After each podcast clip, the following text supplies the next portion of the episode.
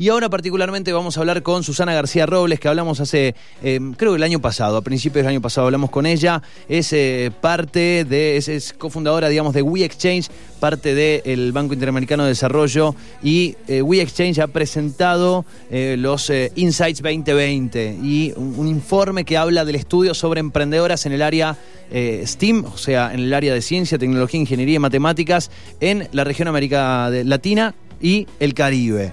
Eh, y es, me parece, en un día como hoy, en el Día de, la Mujer y la Niña en la Ciencia, bueno, nos viene como anillo al dedo poder charlar de este tema y de este informe en particular. ¿Qué tal, Susana? Muy amable, gracias por atendernos. Gracias, Fernando, a vos y a todos los que nos escuchan. Realmente es un día, como vos dijiste, emblemático. Hay mucho por hacer por este, en este campo, pero creo que también hay muchas buenas novedades que nos da este reporte que hicimos. Bueno, ustedes eh, realizaron un reporte hace el año pasado, eh, las menciono porque el trabajo que vienen haciendo, me imagino que ustedes están eh, al tanto y, están enteradas de, la existencia de, Chicas en Tecnología, este colectivo que, insisto, hablamos mucho con ellas, vienen trabajando muy fuerte y vienen trabajando en, diferentes políticas, ¿no? Para que no solo quede en, los datos que tenemos a, a disposición, sino también en generar impacto y me parece que es muy importante las diferentes acciones que se vienen haciendo en toda la región. Bueno, y ustedes son uno de ellos. Eh, este informe, como decís vos, eh, plantea, bueno, datos eh, más, más esperanzadores o datos positivos respecto tal vez a años anteriores. absolutamente. Nosotros habíamos hecho una primera versión de este reporte que tenía otro nombre hace cinco años. En, en ese momento solo fuimos capaces de llegar a unas 500 emprendedoras que no eran solo de STEM, sino que estaba mezclado con lo que se llama una emprendedora más de lifestyle, que tiene una empresa, pero que la usa más para mejorar su estilo de vida y de su familia, más que pensando agresivamente en crecer una startup, hacer algo relevante, internacionalizarla. Llega cinco años más tarde, este reporte tuvo más de 1.100 respuestas, más de la mitad fueron de STEM, y una de las cosas que a mí más me gustó entender es que la mayoría de las compañías de STEM entrevistadas acá, el 81% se había creado en los últimos cinco años. ¿Qué nos dice esto? Que estamos siendo capaces de lograr que las mujeres no vean las carreras STEM solo como la opción para ir al laboratorio y hacer investigación, sino que en los últimos cinco años la mujer se ha dado cuenta que con esas carreras puede crear startups y startups como nos gusta crear a las mujeres, con lo que yo llamo la triple P. Eh, P de profits, queremos ganancias como cualquiera, eh, P de planeta, nos interesan los temas medioambientales, y P de people. En general la mujer tiende a pensar en sectores donde pueda tener este triple impacto. Y por eso también el reporte nos arroja que em, la mayoría de estas compañías empezadas por mujeres eh, están en los sectores de EduTech, FinTech y HealthTech. ¿Por qué? Porque ahí tenés un gran impacto.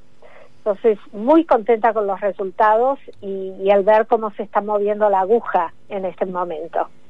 Bueno, eh, allí en, el, en el informe que, bueno, lo recomiendo, es, es, cortito, me refiero, es, sencillo de, leer en, en, un rato uno se y hay bueno, un montonazo de estadísticas, ¿no? Ustedes han presentado tanto eh, estadísticas a, nivel, eh, digo, a nivel rango etario, a nivel, como decía vos, sectores, hablaste vos recién de Health Tech, EdTech y los, los puntos o los temas, las áreas más influyentes, edad educación, familia, ubicación. Ahora, todos estos datos, y es interesante, eh, hacen a que se fomente o eh, existe este famoso techo de cristal o eh, uno también a partir de estas estadísticas entiende dónde hay que generar eh, tal vez el mayor fomento o en qué áreas hay que hacer, eh, donde, digo, hay que desarrollar las mayores cantidades de políticas, ¿no?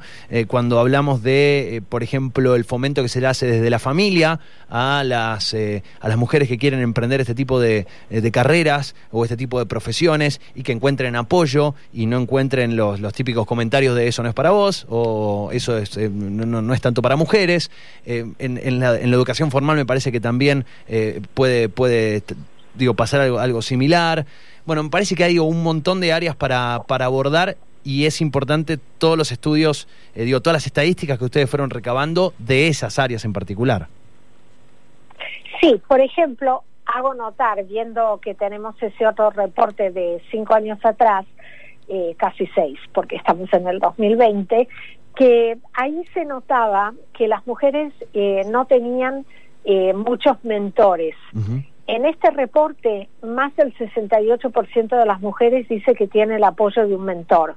Un mentor te da esa confianza, te da esa experiencia, te pasa tips, te ayuda para que sepas mejor cómo conseguir levantar capital para tu empresa, cómo hacer un pitch a un inversor.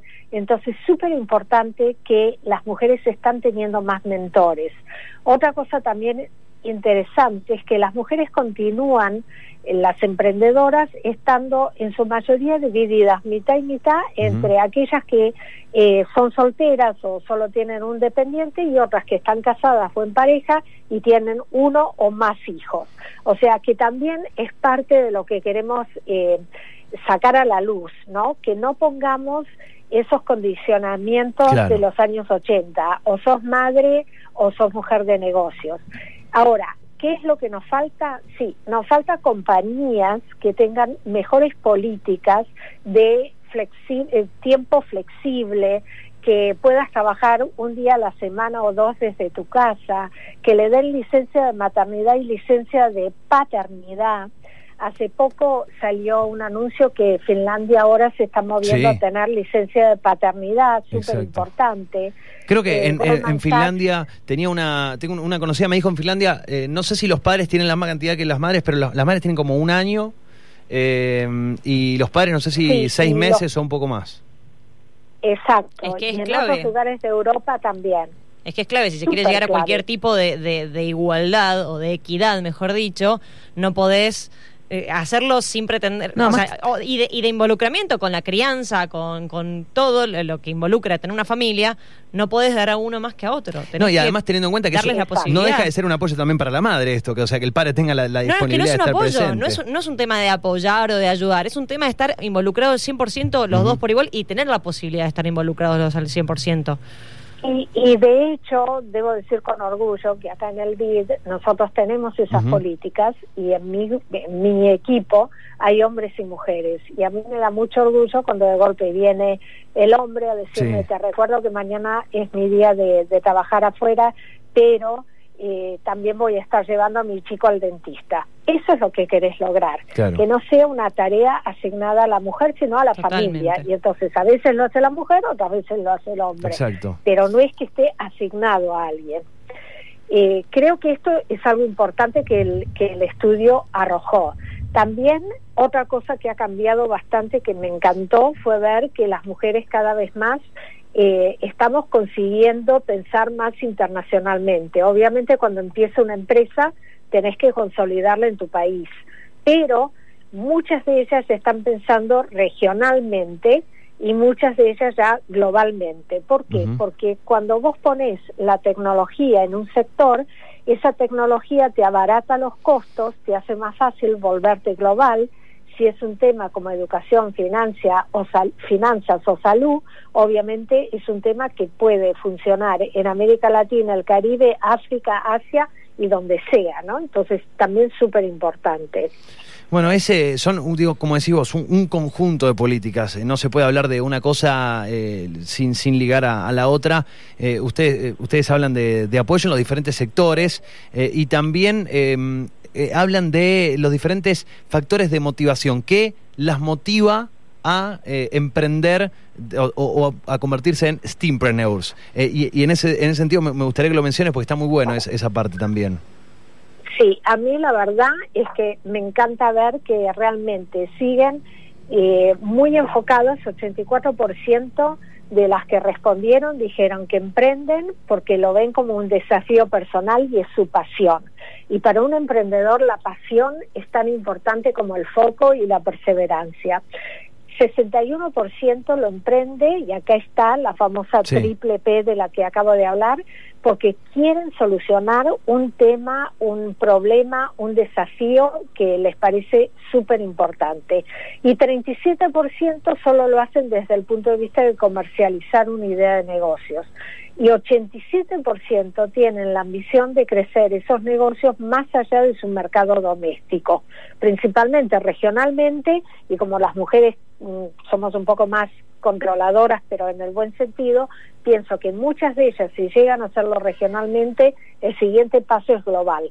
Pero queremos empezar con un poco de orden, ¿no? Entonces, por eso eh, es importante. Bueno, Otra, Otro highlight que nos dio el estudio, que a mí me encantó, es que ya estamos empezando a conseguir que las mujeres tengan rondas de financiamiento interesantes. Entonces, obviamente hay muchas que el corte fue conseguí solo hasta 100 mil dólares, 53%, porque recordemos que 81% de las emprendedoras empezaron sus empresas en estos últimos cinco años. Pero de golpe tenés un 7.1% que ya consiguió entre 1 a 3 millones de dólares. Y hay un 2% que ya consiguió más de 3 millones de dólares. Entonces, por ejemplo, eh, mientras terminábamos este este reporte, Pia Garat, que es una uruguaya que vive en Sunchales, en la provincia de Santa Fe, está con el fondo CITES de Sancor Seguros.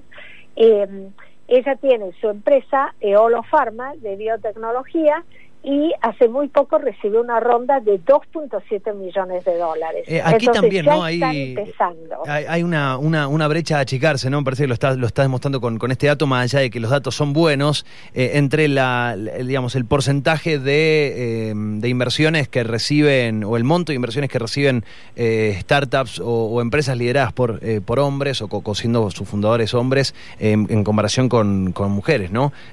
hay accesos a, a un montón de concursos y rondas de financiamiento. Absolutamente, yo creo que eh, nos va a llevar un poquito más de tiempo, pero tengo la esperanza de que América Latina va a cambiar este tema. Y te digo por qué. Hay dos cosas que me parecen súper relevantes. Una, en los últimos cinco o siete años hubo una gran aparición de aceleradoras, eh, coworks y company builders. Por naturaleza y estrategia, abren mucho más eh, como que lanzan la red a muchas más personas y por lo tanto ahí entran más mujeres. Estamos tímidamente empezando a ver algunas mujeres inversoras y toda la, investigación te dice que cuando tenés mujeres o en un comité de inversión o en un fondo de capital emprendedor o en una compañía, las mujeres tienden a incluir a más mujeres para invertir. ¿Y por qué? Porque el fenómeno se da, yo lo llamo en inglés el fenómeno mini-me. Un hombre se siente más cómodo, conoce el lenguaje del cuerpo y la manera de hablar de un hombre más que de una mujer y una mujer le pasa lo mismo. Entonces, por ejemplo, una de las recomendaciones del, del reporte para, para el, en general para el ecosistema es que cuando, por ejemplo, haya concursos que siempre dicen, uy, nos cuesta enganchar a las mujeres, que sea un preconcurso solo para mujeres. Seleccionan las que sean y después con esas las pongan en el concurso general. Y yo te garantizo que van a haber muchas más mujeres que ganen este tipo de competencia o de concurso, porque lo que nos mata un poco es el punto de entrada. Todavía tenemos que seguir luchando para tener una visibilidad con el mundo inversor que tiende a ser más de hombres. Ahora, como digo, soy optimista. Yo creo que en cinco años ya se va a empezar a notar que hay más mujeres en fondos de capital en la región y que hay más mujeres eh, emprendiendo, entonces se va a empezar lo que yo llamo el círculo virtuoso. Claro. Eh, ustedes hablan de los desafíos de, las compañías eh, a cargo de, de Steampreneurs. Eh, lo recordamos, emprendedoras vinculadas al área de ciencia, tecnología, ingeniería y matemáticas específicamente. estamos hablando en el marco de este Día de, la Mujer y la Niña en la Ciencia. Estamos charlando con, Susana Robles, parte de la, de la iniciativa We Exchange, parte del Banco Interamericano de Desarrollo. y en este informe que presentaron, Visión 2020 de América Latina y el Caribe. Bueno, se habla también de los desafíos de las compañías y vos las mencionaste recién falta de financiamiento propio y acceso a capital, ¿eh? los principales obstáculos que aparecen como, bueno, la, barrera, sí, para, para seguir creciendo, para tener la posibilidad de crecer exponencialmente. Absolutamente, y ahí por eso hay que fomentar mucho también que, por ejemplo, en todo el tema de biotecnología, el gobierno debería dar subsidios antes de que se formen las compañías para hacer todo ese pivotaje del modelo. Eh, los gobiernos yo creo que también deberían hacer lo que se hizo por mucho tiempo eh, de una manera muy enfocada y aún todavía en la Unión Europea, que daban becas a que la gente fuera a estudiar otros países más desarrollados porque cuando volvían todo lo que habían aprendido lo volcaban en su propio país y hacían una gran diferencia. Y también cuando uno sale de su país, de su provincia, siempre gana nuevos contactos que son diferentes al entorno de tu zona de confort, ¿no? Donde naciste, creciste y demás. Entonces, eso es otra cosa que también influye mucho en qué tipo de fondos eh, podés levantar. Si, si tu red de contactos se reduce a amigos, pareja y no sé, y, algún otro pariente, ellos te van a poder financiar hasta un cierto punto. Ya cuando empezás a necesitar capital formal, sabemos que los bancos tienen un gran problema dando eh, préstamos a compañías jóvenes, no saben cómo analizarlas y por eso las fintechs tienen tanto éxito y por eso los mejores bancos se dan cuenta que tienen que entender esto porque están perdiendo mercado. Pero la mujer que ya necesita capital formal, o sea, inversores ángeles o eh, fondos de capital, le cuesta más, le cuesta más porque su red de contacto es un poco más emocional que profesional. Y eso, aunque ha mejorado, todavía es uno de los grandes puntos como la piedra en el zapato, porque lo que sí notamos es que una vez que la mujer consigue abrirse camino enfrente al inversor, el inversor sí se olvida en general de que es una mujer, ya se enfoca en la empresa. Pero llegar a ella cuesta de los dos lados. Bueno, continuando con el tema del financiamiento, está bueno porque ustedes lo han tratado por región, de acuerdo a la región, o, por país, quiero decir, de acuerdo a cada país, ¿dónde está el mayor flujo de inversión? Eh, y en Argentina, el mayor flujo de inversión viene del ecosistema, del ecosistema emprendedor o, del ecosistema de, inversión, así como, eh, por ejemplo, en Chile, México y Perú, eh, la inversión es más institucional, en Brasil, Chile y Perú son más los gobiernos los que están presentes y en Chile y México son más están más eh, presentes los préstamos eh, de, bancos, de la banca tradicional. De bancos. Bueno, sería eh, sería importante que en, todo el ecosistema exista cualquier posibilidad de financiamiento, ¿no? Digo, tener las posibilidades. Hoy sabemos que las tasas en Argentina de un préstamo, para sacar un, préstamo del banco, es, es casi inaccesible. bueno, es, sería, digo, sería importante que se empiece a, a, igualar un poquito la vara sin desconocer que obviamente a nivel, eh, a nivel economía cada país tiene su realidad. Absolutamente, y yo creo que Argentina es tierra fértil de emprendedores y emprendedoras en todas las provincias. No estoy hablando como a veces la gente dice Argentina y parece que solo habla de Buenos Aires. No, estoy hablando en Mendoza, en Córdoba, en Rosario, en Jujuy, en Salta, en todas partes. Entonces, yo creo que sí, cuando yo noté esto, como argentina que soy, aunque vivo hace mucho en Estados Unidos, dije, me encanta que haya ecosistema en Argentina, que lo hay, pero deberíamos continuar con las buenas políticas de gobierno que se estaban empezando a desarrollar, de que el gobierno pueda ser un inversor en estos fondos que eventualmente apoyan estas startups, que los bancos eh, también se metan en este tema, que sea un poquito, como tú dices, ¿no? mucho más institucional en el sentido de que eh, para cada empresa mm, puedan encontrar el modelo adecuado de financiamiento.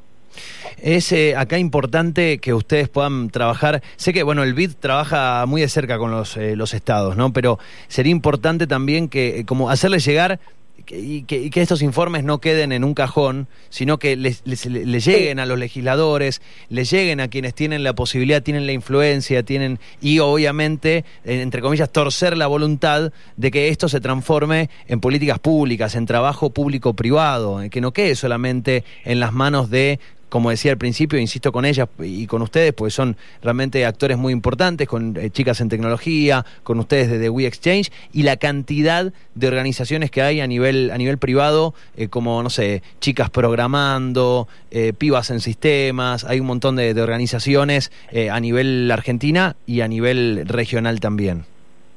Absolutamente. También te cuento otra que se llama Women in STEM Entrepreneurship, liderada por la Universidad Austral, que tiene ya tomando las estudiantes, en vez de hacerlo ver que lo único que pueden hacer con STEM es eh, la carrera de investigación, formarlas en emprendimiento. Y este programa que nace en Argentina, hoy está ya en Perú, Colombia y Ecuador.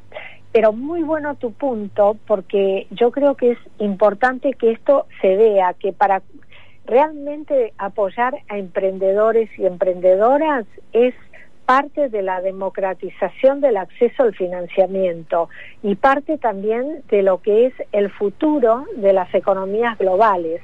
El modelo de trabajo ha cambiado. Ya no todo el mundo va a estar en una oficina con un trabajo de 9 a 5, en un ambiente muy estructurado. El emprendimiento ha ganado su lugar como una opción súper viable a otra opción laboral. Antes, yo cuando empecé esto hace 21 años, ser emprendedor significaba estás entre trabajos, te despidieron del anterior y no conseguiste uno y para zafar hablas que sos emprendedor.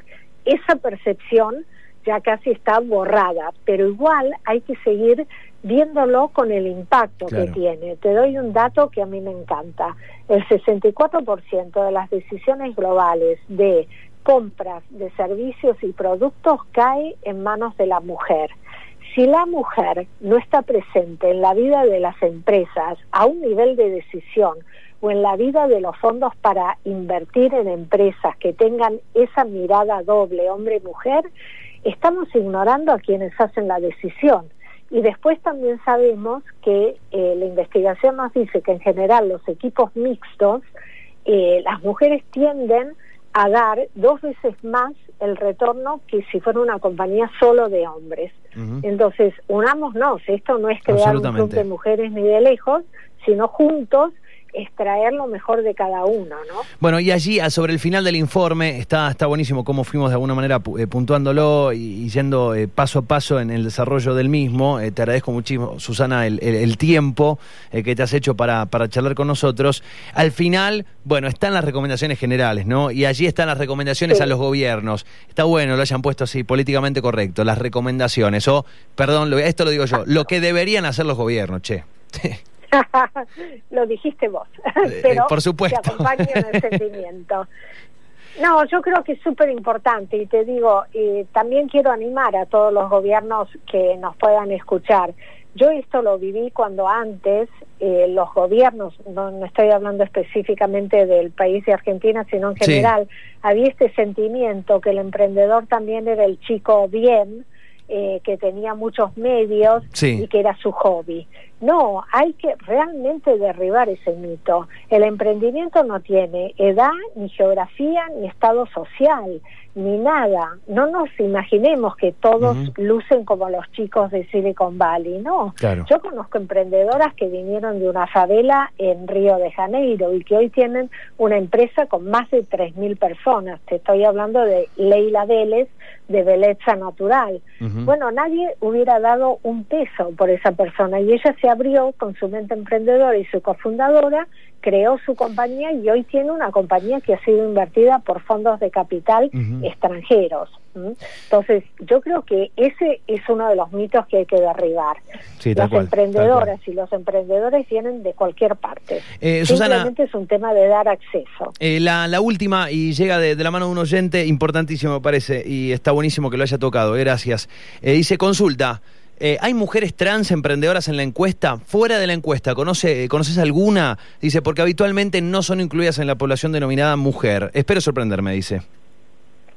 No, a ver, no las tenemos eh, discriminadas en el sentido, no las tenemos específicamente, no preguntamos eso, pero yo sí puedo decir que cuando veo programas como Wise We Exchange están incluidas, porque lo que no queremos es eh, crear subnichos, pero por supuesto que están, casi pondría las manos en el fuego, que acá hay varias, porque conozco personalmente en este momento como eh, no me acuerdo el nombre, pero hay una uruguaya que tiene su, su emprendimiento y hay otras también del programa WISE.